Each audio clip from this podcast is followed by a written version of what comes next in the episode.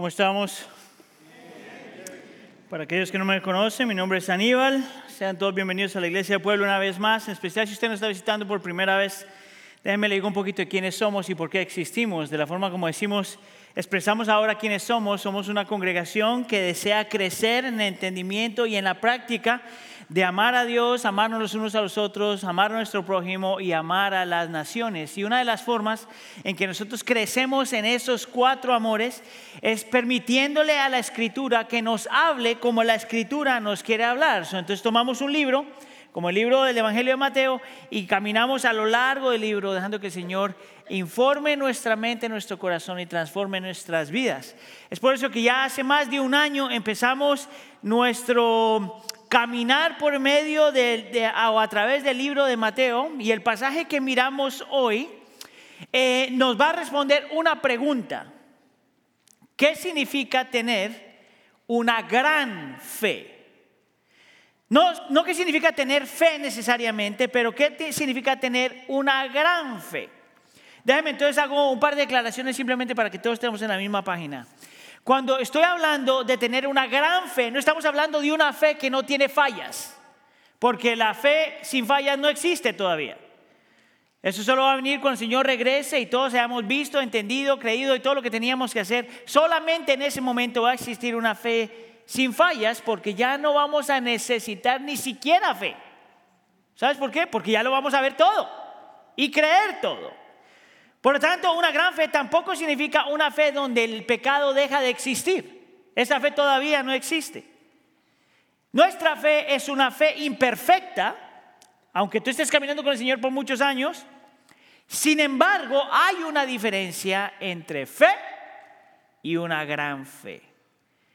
Y hoy lo que vamos a mirar es el ejemplo de una persona que, eh, que exemplifica claramente lo que significa tener una gran fe. Y estos son mis dos puntos para hoy. Vamos a hablar de una gran fe y un gran salvador.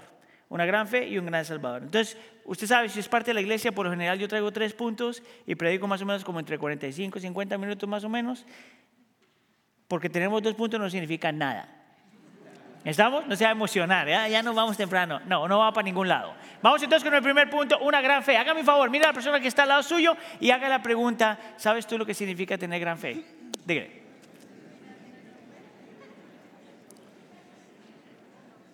¿Ya? Yo no sé por qué ustedes se demoran tanto haciendo esa pregunta. Empiezan a hablar que vamos a comer después de esto. no, manténgase aquí. Vamos con el primer punto entonces. Vamos a ponernos en contexto en caso de que haya alguien que no estuvo con nosotros la semana pasada, simplemente para darte un poquito de entendimiento de qué es lo que está pasando aquí. Ah, el Señor Jesús acaba de tener un, un confrontamiento, vamos a ponerlo de esa forma, con los líderes religiosos de la época. Porque esta gente tiene la tendencia de tomar las palabras de Dios y añadirle a las palabras de Dios y crear un montón de cosas y añadirle a la escritura y no solamente ellos lo hacen para ellos mismos, sino que se lo, se lo echan a los demás. Y tienen esta tendencia de verse a ellos mismos como gente superior, moralmente superior a los demás. Y tienen la tendencia a verse a ellos mismos como gente que no necesita ayuda. Gente que lo tiene ya todo organizado, tiene, sabe cómo trabaja el plan, sabe cómo arreglarse ellos mismos y salvarse ellos mismos. Lo interesante es que el Señor los confronta bien fuerte y les dice que el problema está en su corazón. ¿Se acuerda de eso? Pero después de que los confronta, lo interesante del texto es que el Señor termina esa conversación con ellos y el texto no muestra ninguna evidencia de arrepentimiento, ninguna evidencia de quebrantamiento, ninguna evidencia de que esta gente responde en fe. Es más, en el versículo 20 termina la narrativa, esa parte de la narrativa, y no sabemos qué pasó con esta gente. De repente el texto cambia y nos muestra que el Señor Jesús se va a otro lugar y se encuentra a una persona, a una mujer, que es completamente diferente a los líderes religiosos. Y a mí me, me, parece que lo que está haciendo Mateo, la razón por la que pone estas narrativas en este orden, no es solamente porque pasó en este orden, sino porque Cristo quiere hacer intencionalmente una comparación entre la gente que son gente religiosa y que piensa que no necesitan a Cristo y una mujer que nadie se esperaría que tuviera la fe que tiene y que se comporta de la forma que se comporta. Es más, Para que tú entiendas por qué entiendo yo que hay un contraste entre lo que el Señor Jesús está haciendo con los líderes religiosos y esta mujer, yo quisiera que tú escuches solamente por un segundo la clase, la, clase de oración que esta gente hace, estos religiosos, que son varones, porque los varones siempre tienen un montón de, de rollo, yo no sé por qué. Son varones y esta es la oración que muchos de ellos hacen en la mañana en su tiempo devocional. Escuche aquí. Gracias Señor, porque ni soy gentil, ni soy mujer, ni soy esclavo. ¿A cuánto le cae mal a esta gente ya desde el principio? Levante la mano. Si no te cae mal es que no te has dado cuenta que tú eres gentil. Está hablando de ti. Y si eres gentil y mujer, está hablando dos veces en contra de ti. Esta es la forma en que estos hombres se ven. Esta es la oración que hacen todas las mañanas. Y el Señor va a utilizar a una mujer que es mujer y que es gentil para mostrarles a esta gente y, también a los discípulos lo que significa tener una gran fe. La ironía del texto. Ahora vamos entonces, te voy a caminar a lo largo del texto y te voy a dar un poquito de entendimiento de lo que está pasando ahí. Mira lo que pasa en el versículo 21. Dice, saliendo Jesús de allí, de la conversación con los líderes religiosos en el área judía, se retiró a la región de Tiro y Sidón. Ahora, la razón por la que ponemos esos dos nombres, se tiene que acordar, es porque esas ciudades no son ciudades judías, no es donde vive la gente religiosamente judía. Este es el área de los gentiles. Interesante que el Señor Jesús, 95% de su ministerio, si no más, lo hizo solamente en el área judía. Casi todo su ministerio lo hizo dentro del área judía, muy poquito de su ministerio lo hace fuera de esta región. Fuera, ya, fuera de la región. Muy poquito de su ministerio está el área de los gentiles. Ahora yo quiero que mantengas eso en mente porque hay un propósito para eso. Pero quiero ponerte en el contexto, recordar el contexto, que el Señor está haciendo una comparación, en mi opinión, en eh, lo que pasa en la región judía con líderes religiosos y lo que Él va a hacer ahora con una gentil fuera de esta, de esta región judía. Mira entonces lo que pasa en el versículo 22. Entonces una mujer cananea gentil, que había salido de aquella región, comenzó a gritar, Señor, hijo de David, ten misericordia de mí, mi hija está terriblemente endemoniada. Ahora esto es súper interesante porque esta mujer está rompiendo todas las barreras culturales del tiempo. Es más, cuando dice que está gritando, eh, de la forma en que está puesta en el original, no te está diciendo que es una mujer que gritó una vez. Pero una mujer que está constantemente gritándole al Señor, diciéndole, Señor, hijo de David, ten misericordia de mí. Ahora, cada una de esas palabras son importantes porque cuando llama al Señor Jesús Señor, está reconociendo que es el Mesías prometido del Antiguo Testamento. Una mujer gentil. Y reconoce que Cristo tiene una autoridad espiritual similar a, la autoridad espiritual que tenía el hijo de David. Una mujer gentil. Yo quiero que tú veas cómo desde el principio el Señor está haciendo un contraste. Aquí tienes un montón de gente que supuestamente sabe la Biblia, sabe la historia, sabe lo demás, pero que son tremendamente orgullosos. Si tienes una mujer gentil que reconoce que Cristo es el Mesías, que tiene autoridad, que puede hacer lo que nadie más puede hacer. Ahora, ¿por qué esta mujer está reaccionando de esta forma? Bueno, el texto te lo muestra simple. Tiene una hija endemoniada y está sufriendo un montón. Si usted es padre de familia o madre de familia, usted entiende lo que significa eso. Cuando tus hijos están sufriendo, tú estarías dispuesto a hacer cualquier cosa por tus hijos. ¿Amén? Si usted no dijo amén y tiene hijos, es porque usted tiene problemas. Entonces entiende por qué esta mujer está haciendo, pero la razón por la que te digo que está rompiendo, ella está rompiendo barreras culturales es porque hace tres cosas que, que nadie en ese tiempo haría. Escuche acá. Número uno, es una gentil acercándose de esa forma a un no gentil. Eso no hubiera pasado en ese contexto, en ese tiempo. Número dos, es una mujer acercándose a un hombre de esa forma. Eso nunca hubiera pasado en ese contexto. Y número tres, es una mujer gentil acercándose a un líder religioso. Escucha acá, eso nunca, nunca, nunca, nunca, nunca, nunca, nunca, nunca hubiera pasado. Nunca. Y sin embargo esta mujer rompe todo eso y se acerca a Cristo y le dice, Señor, hijo de David, ten misericordia de mí. Ahora, si usted ha estado caminando con nosotros a lo largo del Evangelio de Mateo, si usted conoce algo de los Evangelios, si usted conoce de la vida del Señor Jesús, usted sabe que la tendencia del Señor Jesús es de responder rápidamente a la necesidad de la gente en necesidad. No hay ningún ejemplo en todos los evangelios donde el Señor rechace a alguien que tiene una necesidad. No hay ningún ejemplo. Es más, el Señor Jesús hace más de lo que la gente esperaba y el Señor Jesús hace no solamente lo que la gente quería, sino lo que la gente necesitaba. Ese es el ministerio del Señor Jesús. Sin embargo, en este texto, algo completamente diferente parece estar pasando. Énfasis en la palabra parece. Fíjate bien cómo el Señor Jesús responde a esta mujer gentil que está abogando por su hija que está sufriendo. Versículo 23. Pero él no le contestó nada.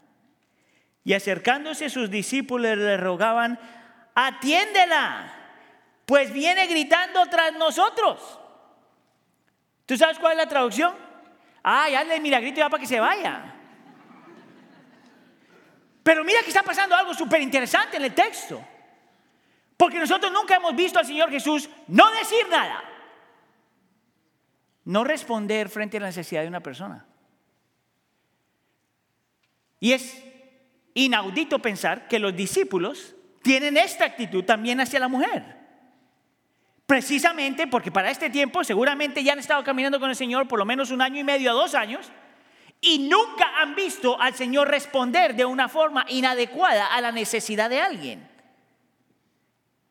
¿Por qué el Señor se queda callado? ¿Y por qué los discípulos dicen deshazte de ella? Ahora nosotros diríamos, bueno, se le fue la onda. Se le pasó. Pero ahora sí le va a hacer el milagrito. Pero eso no es lo que muestra el texto. Mira lo que dice el versículo 24. Finalmente el Señor se voltea, la mira a ella y le responde y le dice, no he sido enviado sino a las ovejas perdidas de la casa de Israel. Yo he sido enviado a las ovejas perdidas de la casa de Israel. ¿No te parece eso extraño? Ahora, ¿A cuántos de ustedes les molesta ese versículo? Levanten la mano. ¿A cuántos de ustedes no les importa nada de lo que está pasando en la vida? A mí sí me molesta ese versículo. Por lo menos desde una perspectiva humana me molesta el versículo. Porque es que esta mujer no se da la vuelta y se va. Yo quiero que usted mantenga la palabra no he sido enviado por un segundo. O sea, no, si sí, mantenga esa frase en su mente por un segundo. Sigue leyendo la historia porque tú dirías, bueno, a lo mejor ya la mujer entendió, a lo mejor ya se dio cuenta que el Señor Jesús no va a hacer nada, pero mira el versículo 25. Pero acercándose ella, ella se postró ante él diciendo, Señor, ayúdame. A esta mujer no le cae el 20 como que no entiende lo que está pasando. La pregunta que tú tienes que hacer es, ¿por qué esta mujer está tan desesperada? El texto dice que está abogando por su niña y aparentemente la niña no es una niña pequeña, aparentemente puede ser alguien como una niña joven adulta. Esta mujer tiene tanto nivel de desesperación que a pesar de que Cristo está haciendo lo que está haciendo y diciendo lo que está diciendo, la mujer no se echa para atrás. Ahora, yo quisiera invitarte a que tú entiendas el nivel de desesperación de esta mujer. Porque si tú no entiendes el nivel de desesperación de esta mujer, no entiendes el texto. Déjame te voy a ayudar más o menos para hacer una ilustración y lo puedes entender.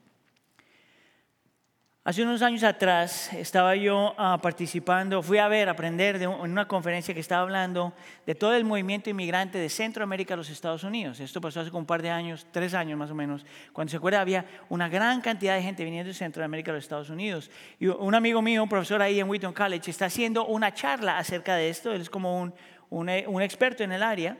Ah, y está contando... Eh, todas las razones por que la gente se estaba viniendo de los Estados Unidos, de Centroamérica a los Estados Unidos. Y parte de su trabajo entonces era entrevistar a mucha gente. Y yo estoy aquí hablando de la gente que posiblemente esa ha sido tu historia. Y entre la gente que él eh, que está entrevistando, él entrevista a una mujer que le está explicando por qué se vino y todas las razones, y le cuenta que muchas de estas mujeres que se están viniendo en realidad están dejando sus hijos con otros familiares, la historia del inmigrante, para venirse aquí, para trabajar, para mandar dinero, para que ellos sobrevivan. ¿Alguno de ustedes ha escuchado esa historia alguna vez más? En este servicio algunos de nosotros ya lo hemos escuchado esa historia. Lo interesante es lo que la mujer le dice. Le dice que muchas de estas mujeres se toman pastillas anticonceptivas antes de hacer este camino. Cuando mi amigo dice eso en la charla, yo me paré y digo, ¿qué tan terrible tiene que ser la vida de esta mujer? ¿Qué tan grande es su necesidad? qué magnitud es su desesperación. Que no solamente tiene que dejar a sus hijos atrás, pero que sabe que hay una posibilidad bien grande que la van a violar. Y sin embargo, se viene a este país.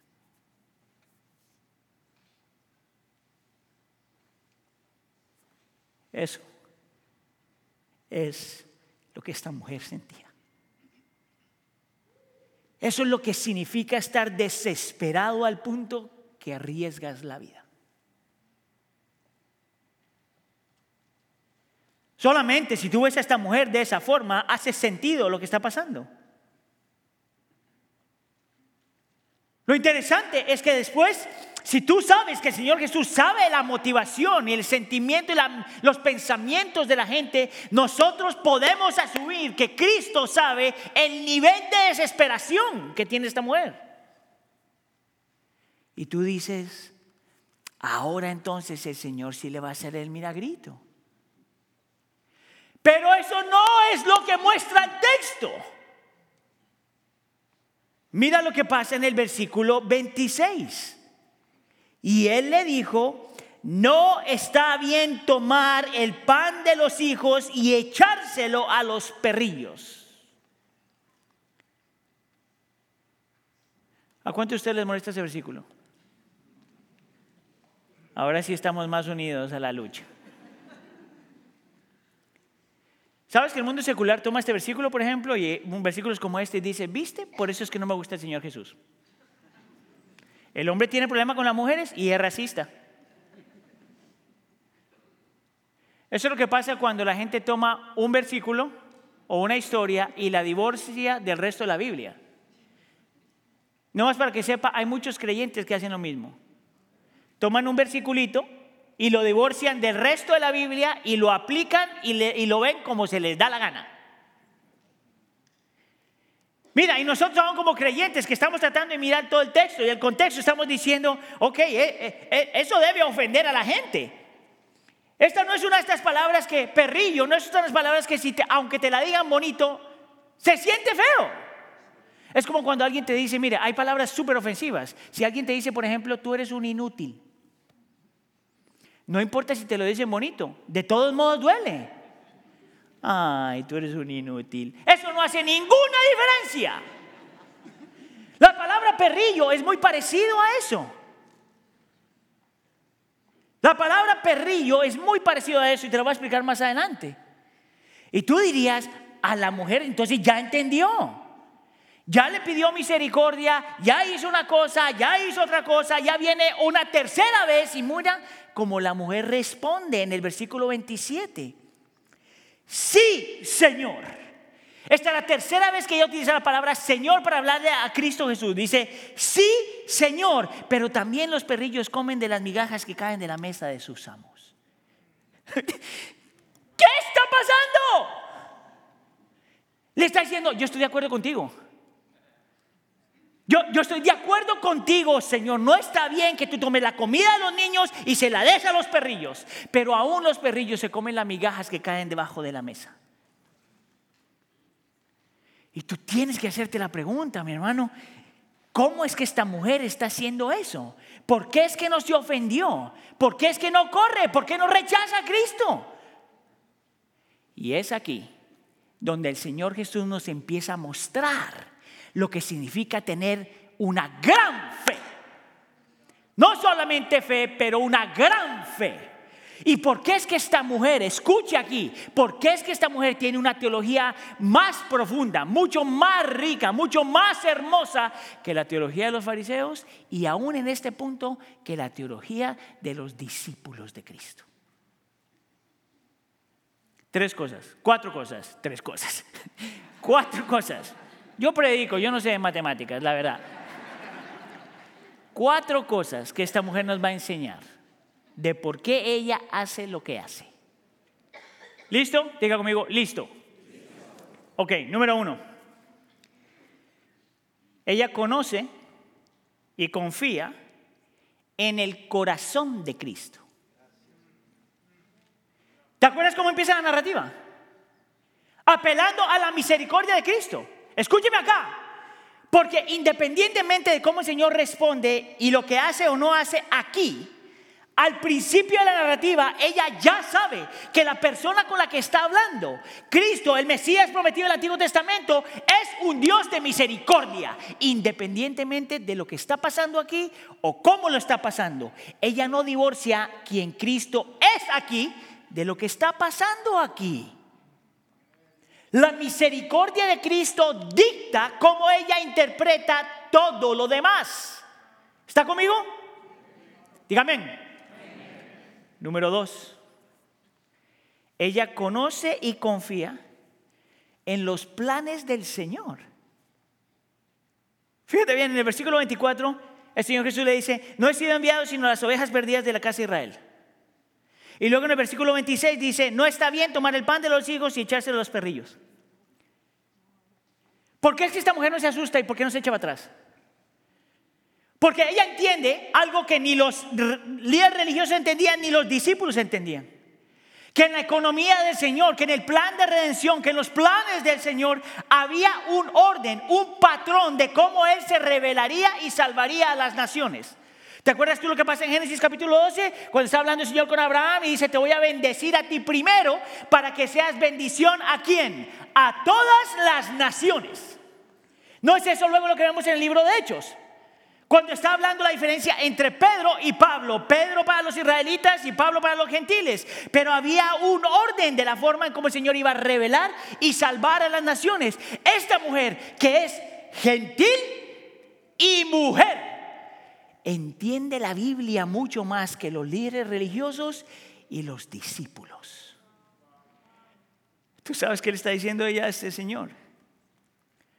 Yo sé que hay un patrón, pero yo quiero la bendición ya. Yo quiero ser incluida ya. Ella no está pidiendo nada que va en contra de lo que Dios ya ha prometido. Ella quiere abrazar lo que Dios ya prometió.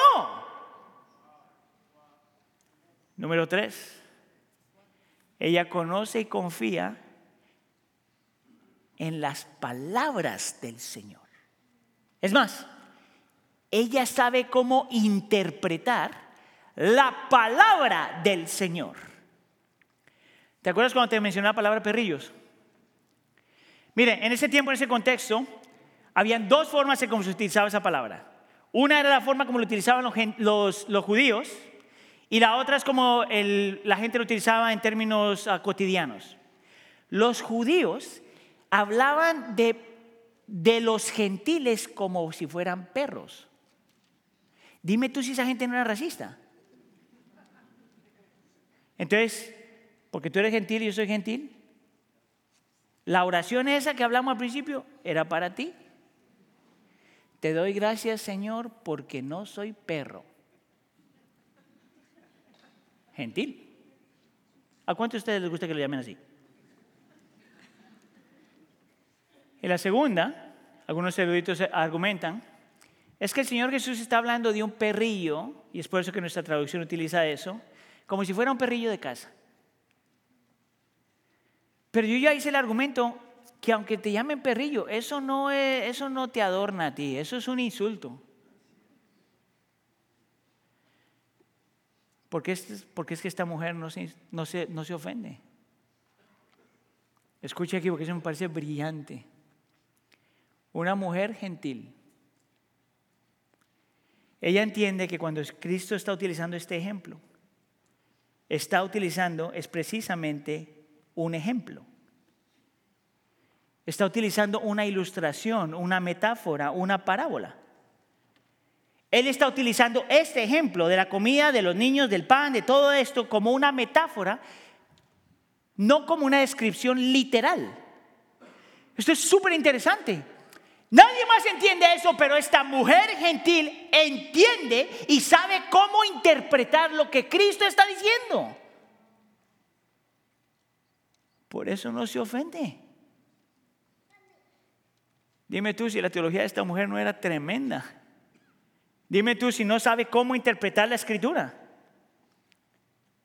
Y número cuatro, en mi opinión, la más importante, o por lo menos la base para todo lo demás, es que ella también sabe, escucha acá, que no se merece nada. ¿Sabes cómo yo sé eso? Porque si no, ¿por qué pedirle al Señor que tenga misericordia de ella? Eso es lo que se nos olvida. La palabra misericordia significa, dame lo que no me merezco. No me des lo que yo merezco. Ella no viene, Señor Jesús, yo he sido una buena mamá, por favor ayúdame. Señor Jesús, yo he ayudado a los pobres y he venido a la iglesia, he leído la Biblia, he dado dinero y he servido. Ella no utiliza ninguna de esas cosas. Está apelando a la misericordia del Señor porque sabe que no se merece nada.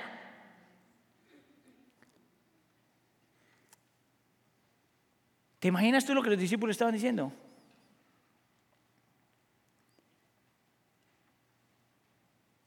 ¿Puedes tú imaginarte estar ahí y esta mujer responder de esta forma? Después de que le han dicho al Señor Jesús que le haga el milagrito y que la mande lejos, hay algo acerca de esta mujer que pone a todos los demás en ridículo. Tim Keller, el predicador Tim Keller lo pone así. Ella no viene a Cristo eh, sobre la base de su bondad. Ella viene a Cristo sobre la base de la bondad de Cristo. Ella no viene a Cristo porque se merece algo. Ella viene a Cristo porque sabe que Cristo es bueno y misericordioso y lleno de gracia. Y es hasta que llega a ese punto. Es después de que pasa todo esto que está pasando, después de esta narrativa que toma tanto tiempo, es cuando llega al final de esto que el Señor Jesús le dice en el versículo 28. Entonces Jesús le dijo, oh mujer, grande es tu fe que te suceda como deseas y su hija quedó sana desde aquel momento. Mira lo que esta mujer hace. Solo ahí el Señor Jesús dice, grande es tu fe. Después de que está confrontando a un grupo de gente religiosa que piensa que son superiores a los gentiles, a las mujeres y a los esclavos. ¿Qué si yo te digo que parte de la razón por la que nosotros luchamos con nuestra fe muchas veces es porque nosotros todavía necesitamos crecer y abrazar lo que esta mujer ya había abrazado. ¿Qué si yo te digo que parte de la razón por las cuales aún como creyentes nosotros luchamos con nuestra fe es porque nos cuesta mucho confiar en el corazón de Cristo, confiar en los planes de Cristo, confiar en las palabras de Cristo y confiar en la misericordia de Cristo. Lo que voy a hacer entonces es vamos a aplicar el texto a donde estamos hoy. Ahora, si eso no te aplica a ti, tú no te preocupes. Pero si te aplica, entonces pon atención. Amén. Mira a la persona que está al lado suyo y dígale, pon atención. Dile, te va a hablar a ti. Dígale, dígale. Y a ti también, dile. Ahí va. El corazón de Cristo. Esta mujer nos enseña de una forma magistral que ella no divorcia el carácter de Cristo, que es un Cristo misericordia de todo lo demás. En su fe, mira, es una fe simple, pero es una fe que no está fragmentada. ¿Sabe lo que quiere decir eso? Que no toma partes de, de Cristo y otras partes las deja fuera. Que no toma a Cristo como si fuera por departamentos. Esta parte me gusta, esta parte me gusta y otras partes no. No, no, no. Ella toma a Cristo en, su totalidad. Y es por eso que aunque aparentemente Cristo no está respondiendo bien aquí, ella no lo divorcia de la misericordia que ya sabe que Cristo tiene. Amén. Yo me atrevería a decir que usted y yo luchamos muchas veces precisamente porque nosotros sí nos hemos inventado a un Cristo fragmentado. Ejemplo, muchos de nosotros pueden tener problema, por ejemplo, en la diferencia entre el amor de Dios y la santidad de Dios. O el amor de Dios y la ira de Dios. Y alguna gente que diría, yo sí creo en el Dios de amor, pero no puedo creer en el Dios de ira. Y yo te diría, ¿cómo tú separas esos dos? Es precisamente porque Dios es un Dios de amor que tiene que ser un Dios de ira. Porque cómo Dios te va a mirar a ti y tu pecado y lo que estás haciendo y cómo estás destruyendo a los demás y en amor decir, está bien muchacho, yo te dejo ir. Sería imposible, lo mismo que el amor y la santidad. Dios no puede ser amor y no santidad. Cuando el Señor te dice, camina en santidad, sed santos como yo soy santo, es porque es un Dios de amor que sabe que tu peor enemigo es tu pecado. ¿Ves cómo no podemos tener un Dios que se divorcia? Que divorciamos una cosa del otro. ¿Ves cómo no podemos tener un Dios fragmentado? Lo mismo hacemos con doctrina. Agarra la doctrina que más te gusta y la que no te gusta la echas para atrás. ¿Cómo tú divorcias el carácter y la ley de Dios si todo viene de un solo Dios? Tú puedes tener problemas, eh, problemas luchando con doctrinas, pero no puedes divorciarla del carácter de Dios. Lo mismo hacemos con el sufrimiento. Como un Dios bueno permite el sufrimiento sobre gente buena. Primero, ¿qué significa cuando tú dices que la gente es buena? Y segundo, ¿por qué un Dios bueno no permitiría el sufrimiento si a lo mejor, a lo mejor, es lo mejor para ti? Todo lo que Dios trae, todo lo que Dios permite, nunca se divorcia de la realidad de que Él es bueno y es amor aunque no lo entiendas. ¿Ves cómo tú y yo sí podemos luchar con nuestra fe cuando no confiamos en el corazón de Cristo? Tú y yo luchamos con nuestra fe cuando no confiamos en los planes de Cristo. Esta mujer nos enseña que ella sabía y entendía que Dios tenía un plan para las naciones y que había un patrón que empezaba con el pueblo de Israel y luego se movería al pueblo de los gentiles. Pero para ella llegar a ese punto tenía que confiar y descansar en dos cosas, que los planes de Dios son buenos y que el tiempo del Señor es bueno. ¿Tú sabes es nuestro problema? Cuando los planes de Dios no se alinean a nuestros planes. Y cuando el tiempo del Señor no va de acuerdo a mi tiempo. ¿Ves tú cómo si podemos luchar con la fe? John Newton decía esto, todo trabaja para bien para aquellos que están en Cristo, esos romanos. Todo lo que Él envía es necesario. Nada puede ser necesario que Él retenga. Traducción. Todo lo que el Señor te da era porque tú lo necesitabas. Y si no te lo da, no lo necesitabas. Así de simple. Pero tienes que confiar en su corazón y tienes que confiar en sus planes para poder aceptar eso.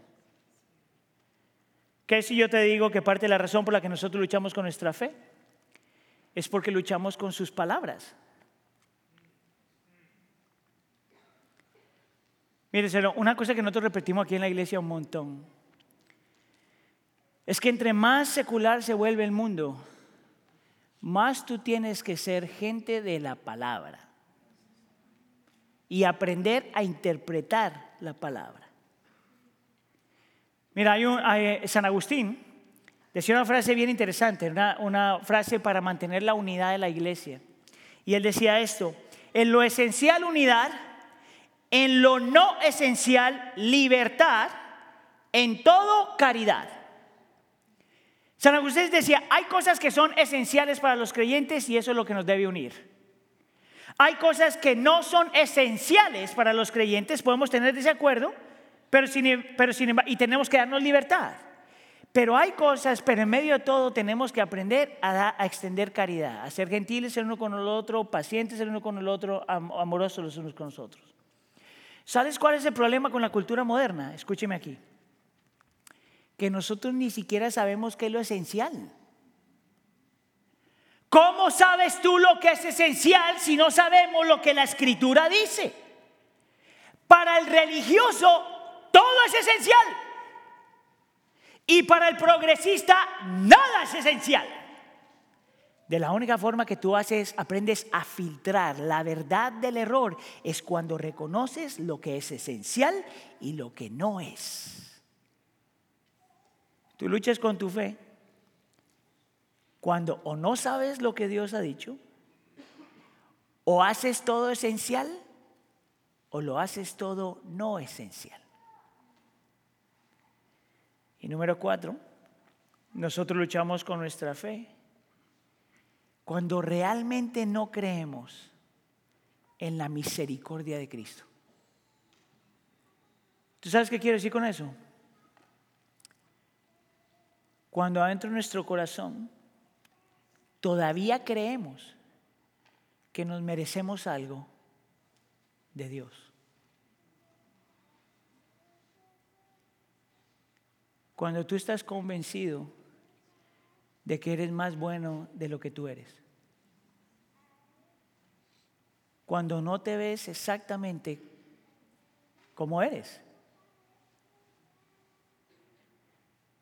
¿No te parece que esa es la razón por la que tenemos problemas con el racismo?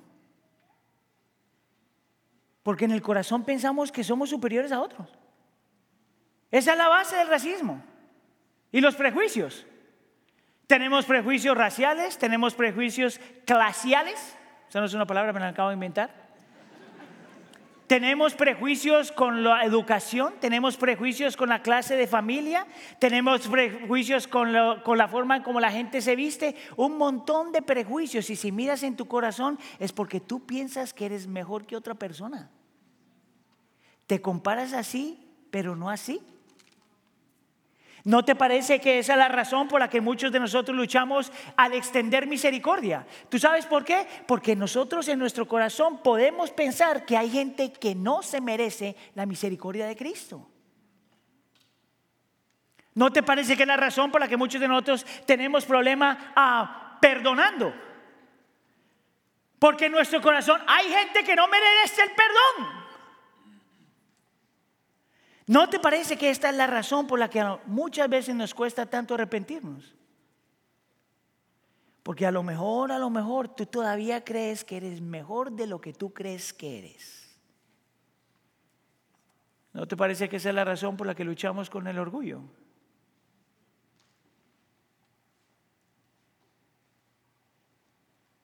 En el momento en que tú sientes la necesidad de tener que justificarte, en ese momento se revela tu corazón. Escúcheme aquí, iglesia. Todo lo que tú eres, todo lo que tú tienes, todo lo que tú has logrado, todo lo que tú has comprado, todos tus talentos, todo tu trabajo, toda tu familia, todas tus victorias, todos tus títulos, todos tus triunfos, en absolutamente todo en tu vida, no es porque te lo mereces, sino porque nuestro Dios es un Dios de misericordia y gracia. Sin la misericordia y gracia no nos merecemos nada. Por más de que hayamos, pensamos que hemos sido buenos. Nadie, por lo menos del creyente, tiene nada de qué jactarse. Todo. Para un pueblo latino que piensa que ha logrado mucho porque ha trabajado mucho, ¿quién te dio a ti la fuerza para trabajar?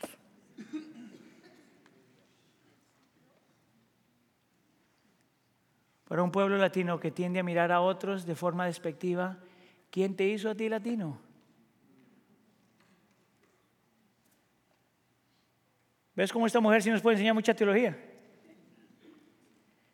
Una mujer gentil que le enseña a los líderes religiosos, a los discípulos y a ti y a mí lo que es tener una gran fe. Pregunta, ¿podemos a algún punto llegar a ser así? podemos crecer en nuestra fe a tal forma que llegamos a ser así? Y la respuesta es claro que sí. ¿Sabes por qué? Porque tenemos un ejemplo en la escritura. No una fe perfecta, no una fe sin fallas, no una fe no pecadora, pero una gran fe. Lo único que necesitamos hacer es abrazar lo que esta mujer abrazó. Un gran Salvador.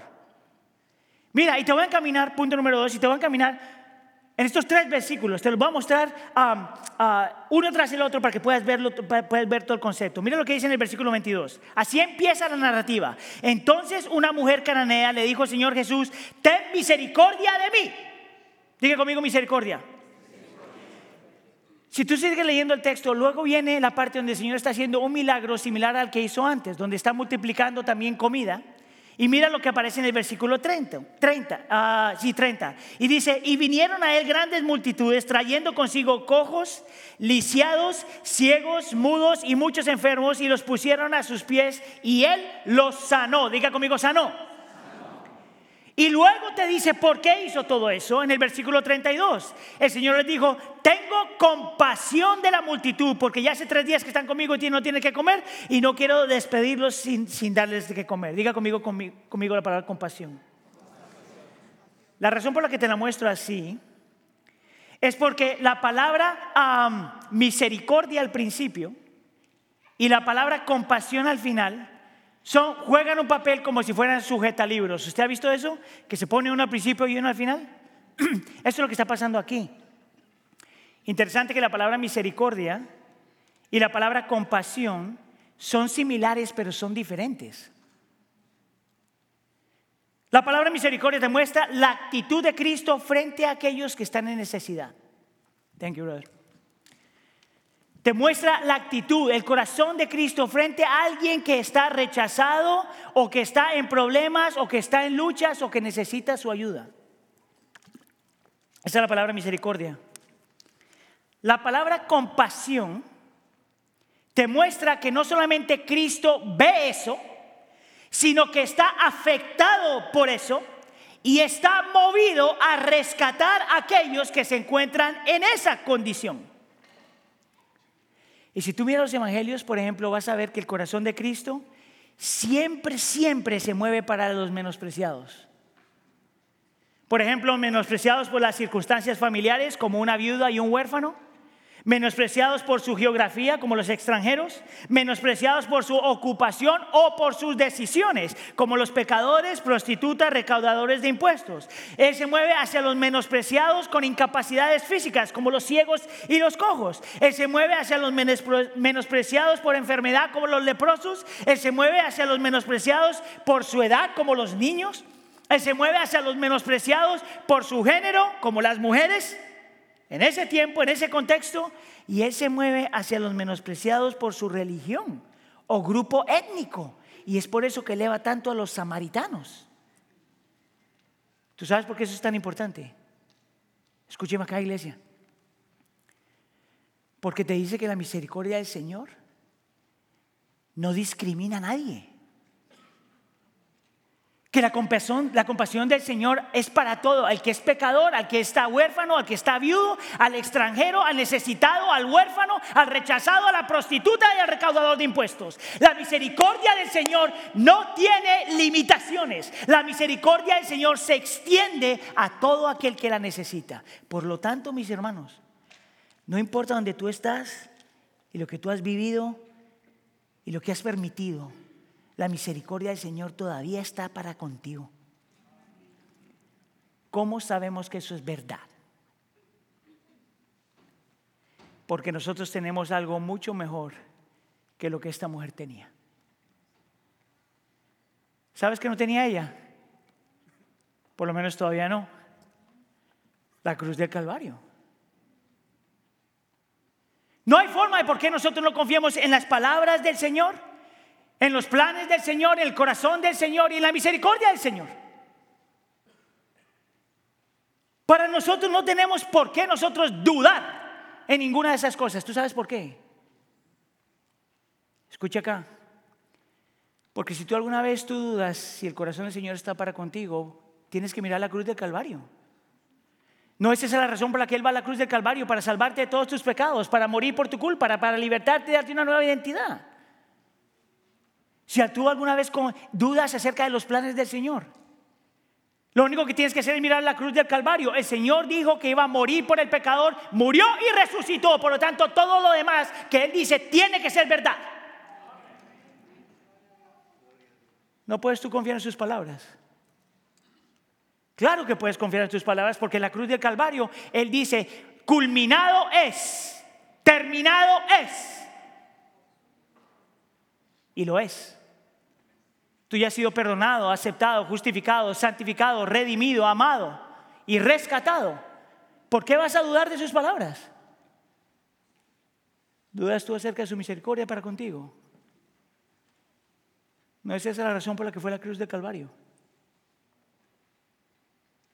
Porque su corazón se fue tras ti, tras de ti. ¿Sabías tú que esa es una traducción de la palabra misericordia? Cuando el corazón persigue al necesitado. Mire, si tú eres padre, tú vas a entender esto. Entre más mal la persona está,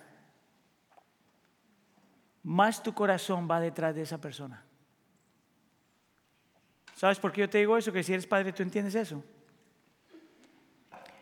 Porque si tu hijo, vamos a decir que tienes más de un hijo, y el hijo que está más mal, ese es el hijo que tú más quieres rescatar. ¿No es eso verdad? Tú eras la viuda. Tú eres el huérfano, tú eres el pecador, tú eres el recaudador de impuestos, tú eres el leproso, tú eres el ciego, tú eres el que no podía caminar, tú eres el que estaba condenado, tú eras el que estaba en misericordia y el corazón de Cristo se va hacia ti y por eso va a la cruz del Calvario. ¿Por qué no confiar y descansar en su misericordia?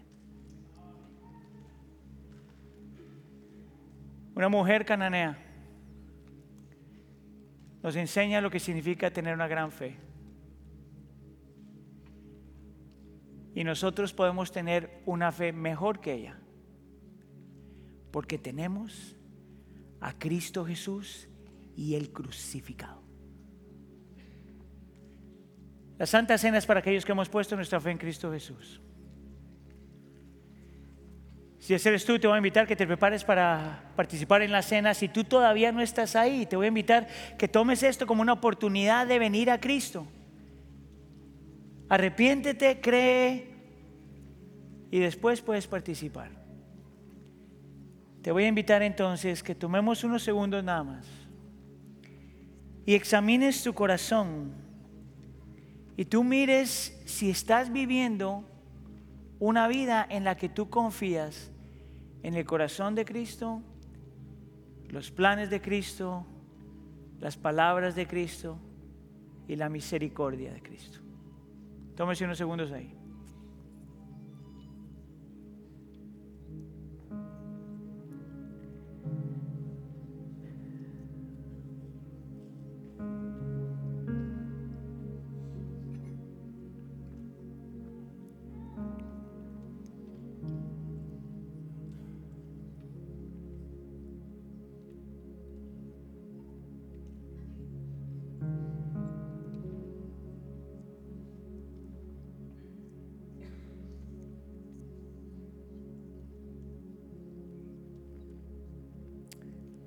Te voy a invitar ahora a que remuevas la tapa en el lado donde encuentras el pan, en la copa.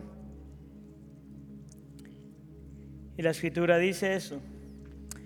Porque yo recibí del Señor lo mismo que les he enseñado. Que el Señor Jesús, la noche en que fue entregado, tomó el pan y después de dar gracias lo partió y dijo, esto es mi cuerpo que es para ustedes, hagan esto en memoria de mí. Podemos participar.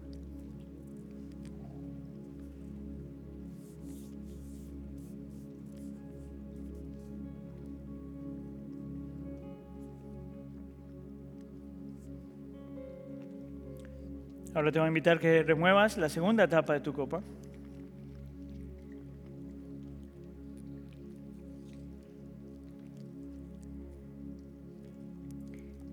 Y la escritura dice que de la misma manera también tomó la copa después de haber cenado y dijo, esta copa es el nuevo pacto en mi sangre. Hagan esto cuantas veces la beban en memoria de mí. Porque todas las veces que coman este pan y beban esta copa, proclaman la muerte del Señor hasta que Él venga. Podemos participar.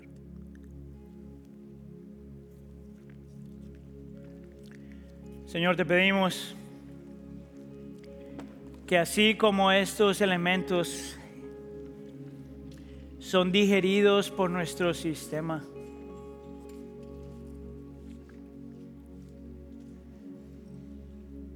tu corazón,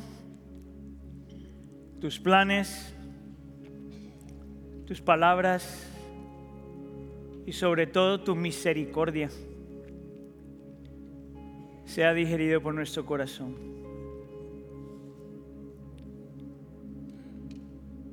Es saber, Señor, que en la historia de redención nosotros éramos los menospreciados.